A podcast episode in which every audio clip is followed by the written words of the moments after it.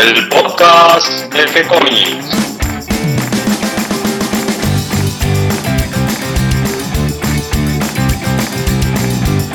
Muy bienvenidos a un nuevo episodio de G-Comics, el podcast donde hablamos de todas las técnicas necesarias para realizar un cómic, cómo dibujar un manga y todo el conocimiento requerido para dibujar esa historieta que tenemos dando vuelta en la cabeza.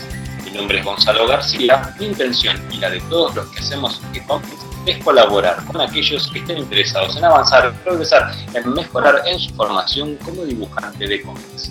Y hoy, comenzando una nueva semana después de llegarnos algún faltazo, me acompaña Cata García. ¿Cómo estás, Cata? Bien, muy bien. Acá dibujando un rato y hice una pausa para, para grabar el podcast y conversar un poco con vos y con nuestro invitado de hoy, con Johnny Krenovich. Vamos a ver cómo sale. Te comentaba que estaba entre cables cruzados con un par de celulares con la tablet, intentando que esto salga lo mejor posible. La cuarentena eterna nos tiene confinados y buscando alternativas y soluciones a, esta manera de grabar, de continuar con los podcasts, de continuar con el sitio, sitio de poder seguir trabajando, seguir dibujando. ¿Cómo lo vas llevando? nos tiene muy conectados también. Eh, a, mí, a mí lo que me está pasando últimamente, que no estoy pudiendo eh, organizar, es que eh, se van mucho los tiempos. De golpe por eso me pasó mucho tiempo, como estoy en casa, no sé, en vez de ser una hora, estuve tres horas entre que me puse a cocinar, lavé los platos, barrí la cocina, y de golpe todo lo que yo tenía organizado en el día, todo se me pospuso. Entonces, de golpe son 12, una de la mañana y todavía estoy por cenar, por ejemplo, estoy cocinando. Me pasan esas cosas. Gusta comenzar la rutina temprano, llevar el orden en las comidas, en los horarios, que el mediodía sea el mediodía, que la merienda sea la merienda, que no se, no se mezclen eh, las distintas comidas y horarios con, con, las rutinas de trabajo y finalmente irse a dormir a horarios razonables. Eh, la verdad que esto de estar tanto tiempo en casa, aunque uno puede salir a hacer las compras y darle una vuelta, la verdad que altera la rutina a la que uno estaba acostumbrado, hay que hacer como un esfuerzo extra. Eh, también pienso que, es un gran desafío y un esfuerzo eh, muy, muy importante poder continuar con lo que es la publicación de revistas, de libros, de, cualquier formato que tenga la, la historieta, incluso en formato digital. Y me parece que hablar con Johnny Krenovich hoy sobre un nuevo proyecto es casi, casi lo ideal para, para esta semana número no sé cuánto de, cuarentena. y ya se van a hacer acá en Buenos Aires 101 días en cuarentena cuando se termine estas nuevas tres semanas que impusieron. Así que eh, esperemos que, bueno, es, estar escuchando el podcast, estar dibujando y que todo el arte esté ayudando un poco a la gente que está en casa a, que sea todo un poco más liviano. Y, Recordemos que hay varias alternativas para continuar, por ejemplo, aprendiendo a dibujar, aprendiendo a guionar.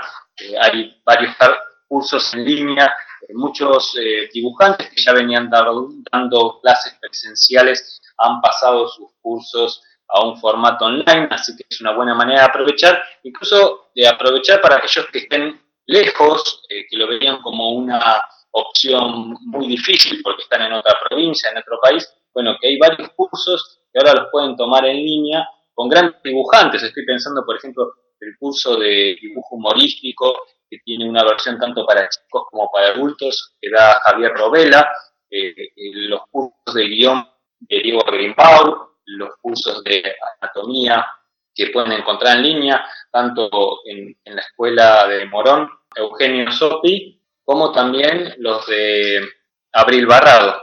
Sí, nosotros hicimos en, en el sitio web, en la sección de eventos, eh, ahí hay, una, hay un link, un botoncito que se llama cursos y talleres, y allí estuvimos compartiendo los, los talleres que se están dictando de forma online actualmente, así que también los invitamos a los que tienen algún curso y no lo ven en el, en el sitio, que nos lo manden, así también lo podemos sumar para tener todos aunados todos los, los talleres. Yo, por ejemplo, ahora esta semana, y de paso también les, comparto la, info, voy a ver si empiezo el, curso de color digital con Agustina Manso. Ella está dando una modalidad de cursos individuales de una hora por semana eh, y te enseña a trabajar con, distintas, eh, con distintos programas el color digital. Ella pinta mucho, eh, fue el año pasado en la Comic Con con Wacom y estuvo pintando en vivo, pinta muy lindo y es muy buena profesora. Así que nada, también los que estén interesados en, hacer un curso, ella sabe usar el Krita, sabe usar el Clip, el Clip Studio y usa el Photoshop, así que te pueden, te pueden ir enseñando los distintos programas que, que vos estés utilizando. Yo ya tengo listo el mate, ¿qué te parece entonces si vamos a hablar de los nuevos proyectos que tiene Johnny Grenovich con Libera la Vez? Dale, vamos allá. Hola Johnny, ¿cómo estás? Hola Cata, ¿cómo va todo? Muy bien, gracias. Muy bien, tanto tiempo. ¿Cómo te está tratando la cuarentena? La cuarentena raro, como a todos, me imagino, viste que es un poco son días y días, días mejores que otros, pero, pero bueno, tratando de hacer cosas y de adaptar un poco eh, la editorial y, las historietas a, los tiempos que nos toca vivir. Yo hoy para... también me sumo yo a la charla. ¿Cómo estás, Gonzalo? Muy bien. Hoy, antes de empezar la, la charla, estuve repasando el podcast que habíamos hecho cuando ustedes recién empezaron con Libera la Bestia. Creo que ya habían sacado Iceberg y el primer libro de Manta. Eh, sí, estábamos ahí, no sé si ya lo habíamos sacado, estamos a punto de, pero, pero sí, fue los comienzos. Sí, y me acuerdo que, que, bueno, en ese momento te habíamos presentado como autoeditor, a vos y a Martín, em, que son, bueno, los dos editores, Martín Maceo, y, y los presenté como autoeditores, y hoy en día ya son editores, porque estuvieron también publicando Tres Passer, estuvieron publicando BUI, estuvieron publicando el último recurso, que no, no sé si ustedes estuvieron participando en el guion, sé que de Tres Passer no, así que con eso ya se, se recibieron de editores y ya no son autoeditores. Sí, en, el caso de las, de las tres obras que nombrás, en las tres somos exclusivamente editores, digamos, en todas obras de otros artistas eh, que, que, empezamos a editar desde Libera la Bestia, que es algo que teníamos ganas si bien el proyecto surgió para, editar Manta en un primer momento, es la obra que escribimos junto con Martín, eh, siempre estaban esas ganas de poder editar material de otros que nos guste, digamos. Y de Manta están, siguen sacando la historia en forma de edición de, serie, ¿no? Estaban por el tercer número, si no me equivoco. Sí, mira, en papel salió eh, en octubre del año pasado, en octubre de 2019, salió el, libro 3 y eh, el libro 4 está terminado y está pronto a salir. Es muy probable que en este contexto salga primero en digital y tengamos que esperar un poquito más para la edición en papel, eh, teniendo en cuenta esto de no, no tener eventos y demás. Es un poco complejo para, para las editoriales enfrentar ahora los costos de imprenta, teniendo en cuenta que la mayoría de nuestras ventas, en realidad mucho, de un gran porcentaje de nuestras ventas, pasan por, por los eventos y por la conexión directa con, la gente. Entonces, lo más probable es que salga en una primera etapa en, digital y se imprime un poquito más adelante. Perfecto. Bueno, están entonces en la modalidad esta de, publicar online. Eh, hace el, si no me equivoco, el viernes, que fue 4 de junio, eh, inauguraron también con la revista digital que se llama Bestia Suelta. Sí, sí, sí. Bestia Suelta es una antología de historietas. Eh, nace un poco de, este, de este nuevo momento, de esta pandemia y, demás. Eh, cuando empezó a pasar esto, nos dimos cuenta que los planes editoriales que teníamos para el año iban a tener que cambiar. Eh, surgió la idea de, empezar a, trabajar más en lo que tiene que ver con contenidos online. En principio, pusimos a disposición nuestro catálogo en formato digital, que, antes no, estaba, o sea, solamente podías adquirirlos en formato físico, y ahora está también subido en formato digital. Y después ya empezamos a pensar en contenidos nuevos, no solo subir lo que ya habíamos publicado, sino en, generar cosas nuevas que estén exclusivamente en formato digital. Nos parece que está, está piola para, para explorar, sobre todo porque no tenés limitaciones, eh, digamos, en, cuanto al territorio, ¿no? Como lo digital, cuando llega a todos lados, incluso a otros países. Y así no tenés límite de páginas tampoco. no tenés, claro, no tenés límite de página, no, no, digamos, es como mucho más amplio lo que podés llegar a hacer. Y, y, esa fue la, la, base que para la idea de, lo que es hoy Bestia Suelta. Teníamos muchas ganas de trabajar con un montón de artistas que están en la revista. Algunos proyectos ya los teníamos, eh, digamos, avanzados, como es el caso de Anya y el gigante de Elmore, de Damián Coel y Luca Vasallo. Es un libro en el que ya estábamos trabajando desde la editorial.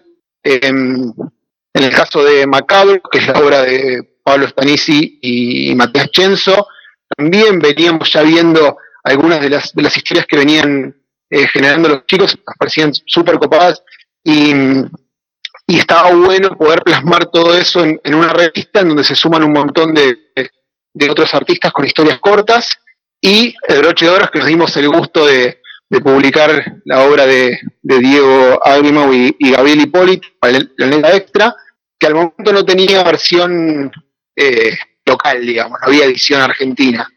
Así que, bueno, está, está serializada en, en, Bestia Suelta. Me gustó también que, sumaron, eh, además de, de, lo que es la historieta, sumaron también otros formatos, lo que es el cuento y lo que son entrevistas. ¿Ustedes esto lo planean también seguir en las próximas ediciones? Sí, sí, eh, sumamos una entrevista a Leta Vidal, una entrevista que hizo Anaí Blue, desde Historietura. Exactamente, exactamente, que la entrevista está tanto en formato escrito en la revista como en formato en video. Los, los que adquieren la revista pueden escanear un, código y llegar al, al video. Eh, es como, es un poquito más extenso el video y completan un poco la, experiencia de escuchar la, la, charla completa. Y mm, por el lado del cuento, eh, sumamos los, los cuentos de Mariana Bianchini, Rina Bianchini es eh, la cantante de panzas, eh, artista, digamos, escribe, dibuja y hace música. Eh, es quien estaba trabajando con nosotros en, la música de nuestro personaje Flow.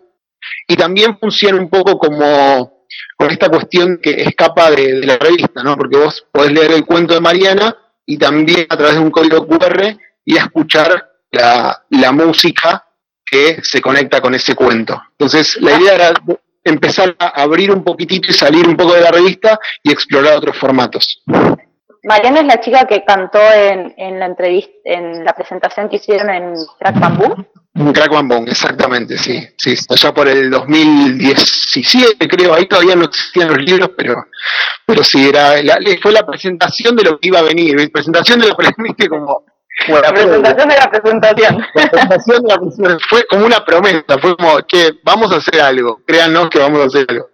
Pero bueno, la idea con, con Bestia Suelta es, es sí seguir eh, con, este tipo de, de contenidos, respondiendo a esto que me consultabas, pero no hay, digamos, no es que haya un formato eh, fijo, eh, hay otras secciones que se van sumando, que en las que ya estamos trabajando, no es que, sí o sí se va a respetar todo, si bien están las historias largas continuadas, las historias cortas en todos los números. Hay algunas cosas que por ahí son informes que van a estar en algún número en, particular, eh, pero siempre va a haber contenido adicional a lo que son las, las historietas. Buenísimo. Y acá estuve leyendo también que, tienen como pensado hacer seis números. ¿Ustedes eso lo piensan como para poner un límite de, de, revistas o lo están pensando como lo hizo la historieta Revolver en el sentido de que en esos seis números van a poder completar las historias eh, seriadas, historias cortas y, bueno, demás información que, tenga la revista. Claro, eh, es un poco con ese sentido, o sea, las dos obras largas que están serializadas a lo, largo de, la revista, que son Aña el Gigante de Evermore y Planeta Extra, terminan en los seis números, o sea, con, los seis números vas a tener el contenido completo. Eh, por eso la suscripción hoy ahora es, es, de seis números. La verdad es que con Bestia Suelta es algo nuevo para nosotros, eh, es una idea que surgió hace poco tiempo, eh, en la que trabajamos muchísimo, y es un poco también experimentar un nuevo formato, un, nuevo formato desde lo digital, desde hacer una revista de antología, nosotros hasta ahora veníamos publicando novelas gráficas o, libros, y ahora es, trabajar con, contenidos distintos. Entonces lo pensamos inicialmente como un bloque de seis números, como una unidad. Los seis números van a tener portada de Salvador Sanz. Y después de eso veremos qué pasa, ¿no? veremos eh, qué nos pasa a nosotros como editorial con eso, si nos pica el bichito y, bueno, y, termina eh, quedando, ¿no? por ahí la bestia suelta llega para quedarse y el año que viene eh, seguimos. En principio sabemos que son seis números y a partir de ahí veremos en lo que pasa. Genial, qué lindo. Y bueno, y contanos un poco qué es lo que pueden encontrar eh, dentro de la revista. Eh, ¿Qué títulos ya, ya van a salir? Em, porque acá, por ejemplo, no, tengo los títulos. Sé que, por ejemplo, bueno, ya dijiste que está Grimbau y Polity, está Stanissi Chenzo, está Roldán Riveros, hay una historieta de Martín Maceo con Basalo y Maggi con Lu. Bueno, ¿cuáles son las historias que pueden, cómo se llaman los títulos? Bueno, mira, eh, como nosotros tenemos tres bloques, tres duplas autorales que se mantienen en los seis números, eh, que son Pablo Stanisi y Mati Chenzo, haciendo Macabros. Macabros es una antología, digamos, de, historias de, terror y horror. cada, en cada número hay una historia que empieza y termina, pero todas tienen, eh, mantienen la misma dupla y están unidas por este, este hilo conductor ¿no? de, clima de terror y horror. Eh, serializadas en seis números está Año Dirigente de Elmore, de Connelly y Luga Vasallo, y Planeta Extra, como te contaba, de Agrimau y de Politi. Después en ese número van a encontrar em, La Casa Invendible, hecha por David y Juan Pablo Massa, eh, una historia corta, digamos, todas estas que te voy a comentar son historias cortas que empiezan y terminan en este mismo número. Eh, eh de Leandro Dabel, eh, hay una historia de la serie del cartero de Manu Amagui y Lele Low. Super de Martín Maceo y Luca Vasallo. Amanece en la ruta de Lubrio y Juancho Riveros. Em, Laberintos de Julián Camesana. Y creo que no me estoy olvidando de ninguna. Creo que no, creo que vamos bien. Em, bueno, y después, eso, y, y, fragmentaria de Andrés Cassiani. Esas son historias de una página. Eh, fulana es una ilustradora eh, que, hace contenidos, digamos, suele hacer o, ilustraciones o, historietas de una página, están muy, muy buenas. Eh, y se sumó a la revista, al igual que Andrés Cassiani, que lo que hacen fragmentarias son llevar a, dibujo citas, ¿no? que pueden ser de películas, fragmentos de entrevistas, en este caso es una entrevista de David Lynch, y él extrajo un, fragmento de esa entrevista y la volcó en, su dibujo, ¿no? que es súper pictórico. Así que estas son, digamos, como eh, historias de una página, tanto de la de Fulana Hu como la de Andrés Cassiani. ¿Y, cómo, cómo les resultó esto de eh, pasar a lo, a lo digital? ¿Cómo, ¿Cómo se están manejando? ¿Cómo les resultó eh, nada, me, recuerdo que me contaste, por ejemplo, que, que estabas con el tema este de, que tener la página para una moneda y para la otra. ¿Cómo están manejando eso como experiencia editorial? Y la experiencia es un poco, viste que, eh, que, que acá, digamos, siendo una editorial independiente y uno es un poco, digamos, se, pone en el lugar de, hombre orquesta y hace un poco de todo. Entonces con Marto somos contadores, diseñadores web, hacemos un poquito de todo. Y, nos encontramos al principio con, eso, ¿no? Teníamos armada nuestra tienda web, es una tienda que funciona en, pesos argentinos, y, al empezar a trabajar en digital y, poder abrirnos al, mundo estaba esa cuestión, ¿no? Bueno, ¿cómo hacemos ahora para que esto funcione? ¿A través de qué plataforma? Nuestra tienda no nos permitía eh, trabajar con, otros sistemas como PayPal porque teníamos que pasar en sí la, tienda dólares, entonces la gente que estaba acá iba a comprar en dólares, lo cual no estaba para nada bueno. Y eso fue también como todo un recorrido de prueba, error, investigar y encontrar el mejor, la, mejor forma de hacerlo. Y hoy por hoy tenemos la, tienda desdoblada, digamos. Vos entras a nuestra página, vas a encontrar que tenés una tienda para lo que es Argentina y una tienda que es para el exterior, digamos. Entonces cada una funciona con su plataforma, Mercado Pago de un lado, PayPal del otro y cada uno en su moneda. Entonces, ese fue el camino que encontramos como para eh, poder abrirnos un poco y, explorar otros, otros lugares.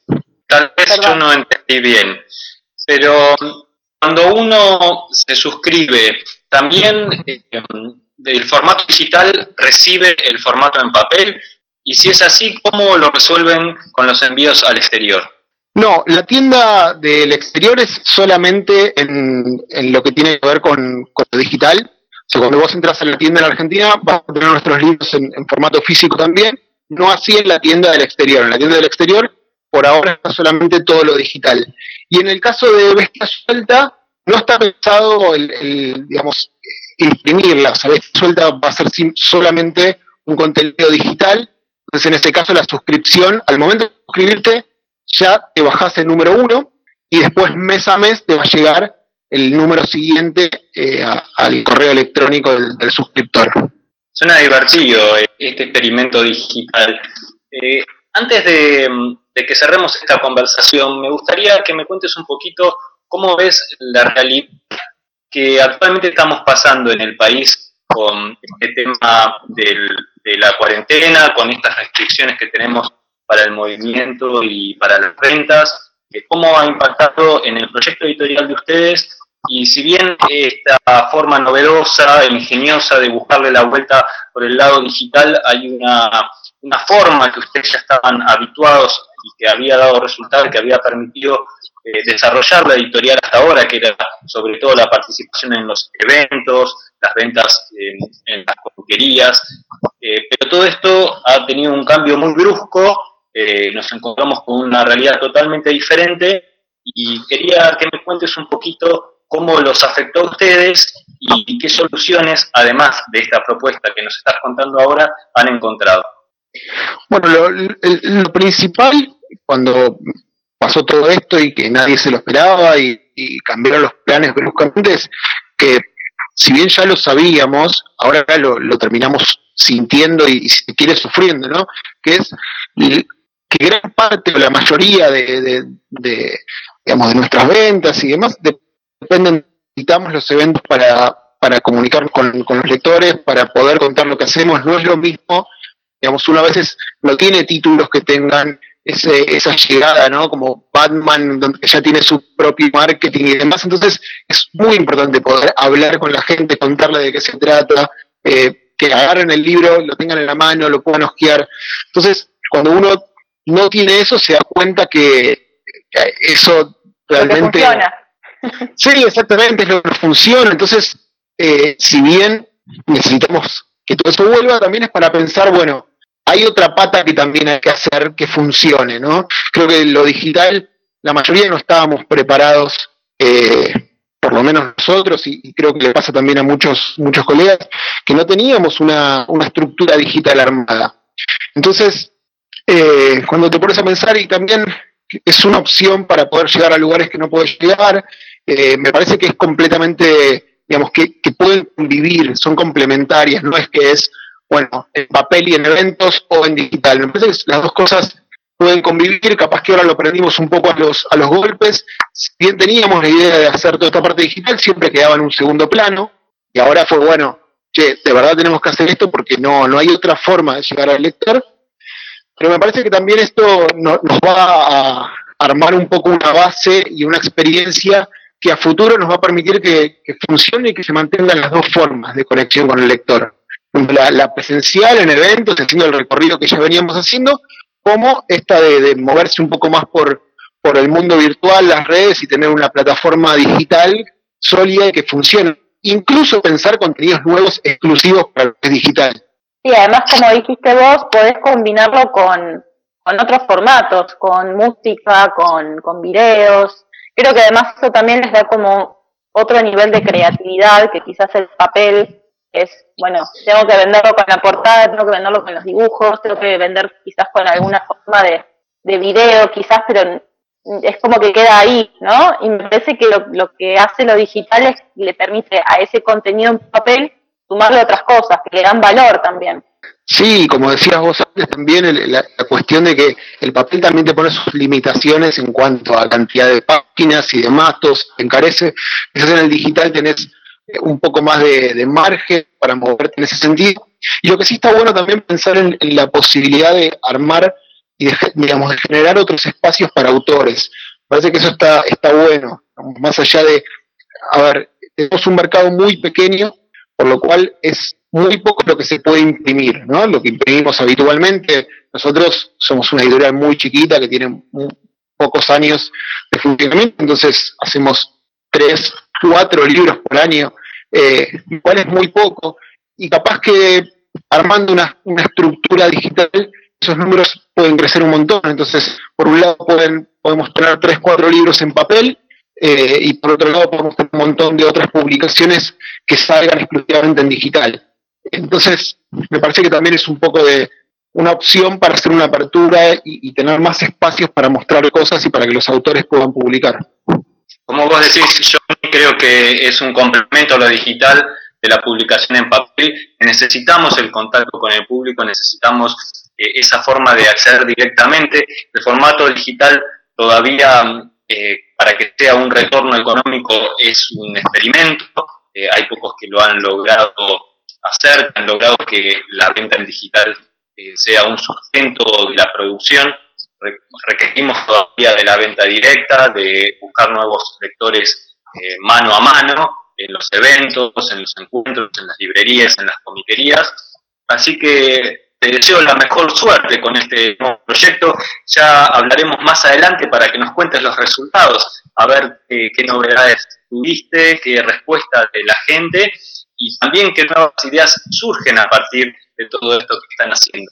No sé, Cata, si vos querés eh, preguntar alguna cosa más antes de que nos despidamos de Johnny.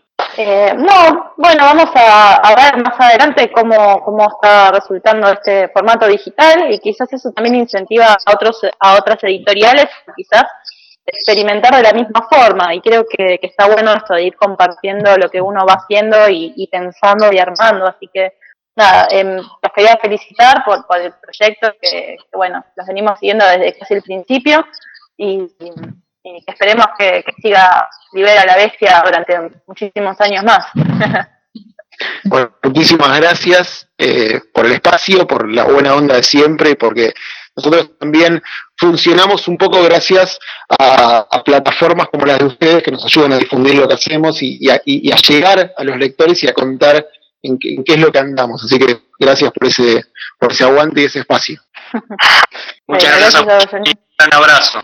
Abrazo Gonzalo, abrazo. Hasta aquí llega el episodio de hoy. Espero que toda esta información les resulte útil e interesante y hayan disfrutado la charla con Johnny Krenovich tanto como la disfrutamos nosotros. Le damos la bienvenida a todos los que se sumaron por primera vez al episodio del día de hoy y gracias a todos los que siempre nos comparten en sus redes sociales y ayudan a que cada vez seamos más. Recuerden que pueden escucharnos en iTunes, en Evox, que estamos en Google Podcast y en Spotify que si les gustó el programa pueden darnos un me gusta, pueden escribirnos al mail o a través de las plataformas de las redes que estamos eh, eh, actualmente, en Twitter, en, Instagram, ¿en cuál más, Cata? en Facebook y en Pinterest. Bien, también eh, recuerden que en el texto que acompaña el podcast van a encontrar todos los links por si quieren contactarse con la editorial de Libera la Bestia si quieren adquirir el nuevo proyecto de Libera la Bestia o si quieren eh, descubrir los libros que publican y que publicarán en el futuro a través de la plataforma digital. También dense una vuelta por nuestro sitio web de gcomics.online, donde van a encontrar un montón de historietas manga cómics que los dibujantes, guionistas, coloristas, letristas comparten todo ese trabajo generosamente con nosotros. Además hay una sección de relatos donde van a encontrar cuentos cortos y hasta alguna que otra novela. Y también una sección de recursos donde vamos ordenando un poquito todo el contenido que vamos subiendo semana a semana. Ahí van a encontrar libros de dibujo, libros que tienen que ver con perspectiva, anatomía, eh, algunos tips que tienen que ver con el guion en la parte del blog y también una sección de videos donde Ivo Arandojo nos comparte sus videos y también... Eh, César, eh, César Vidal también tiene ahí sus videos de Master Comics y también tenemos algunos videos sueltos eh, sobre modelo vivo o consejos para dibujar, que creo que están muy buenos también para, para impulsar un poco esto de, explicar el dibujo. Mantengámonos en contacto, escríbanos, que por supuesto les vamos a responder siempre con alegría y continuaremos publicando nuevos episodios. Muchas gracias a todos, muchas gracias Cata y hasta un próximo encuentro. Gracias a todos y nos eh, escuchamos pronto.